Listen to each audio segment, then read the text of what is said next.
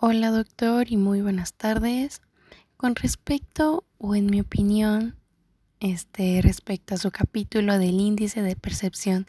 de la corrupción en niños de 7 a 13 años en pobreza extrema, se me hizo un tema, una investigación más bien, muy interesante por el uso de métodos o técnicas que se utilizaron para llegar a su investigación. En este caso, la técnica eh, como para niños, pues debe ser agradable, que les llame la atención,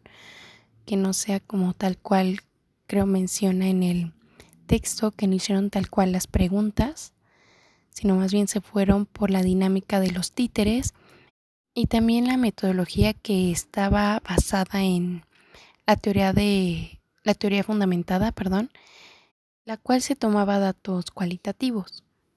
De igual manera y como se menciona en su capítulo, este, pues las conductas o las actitudes que los niños reciben desde su infancia, pues desde su niñez, pues lo van a practicar o van a ir desarrollando conforme a su observación o lo que escuchan, por ejemplo, de los padres, y los niños ven que sus padres roban, mienten o hacen algo de violencia hacia hacia él mismo o hacia su madre o su padre, pues bueno, yo creo que eso lo van a ir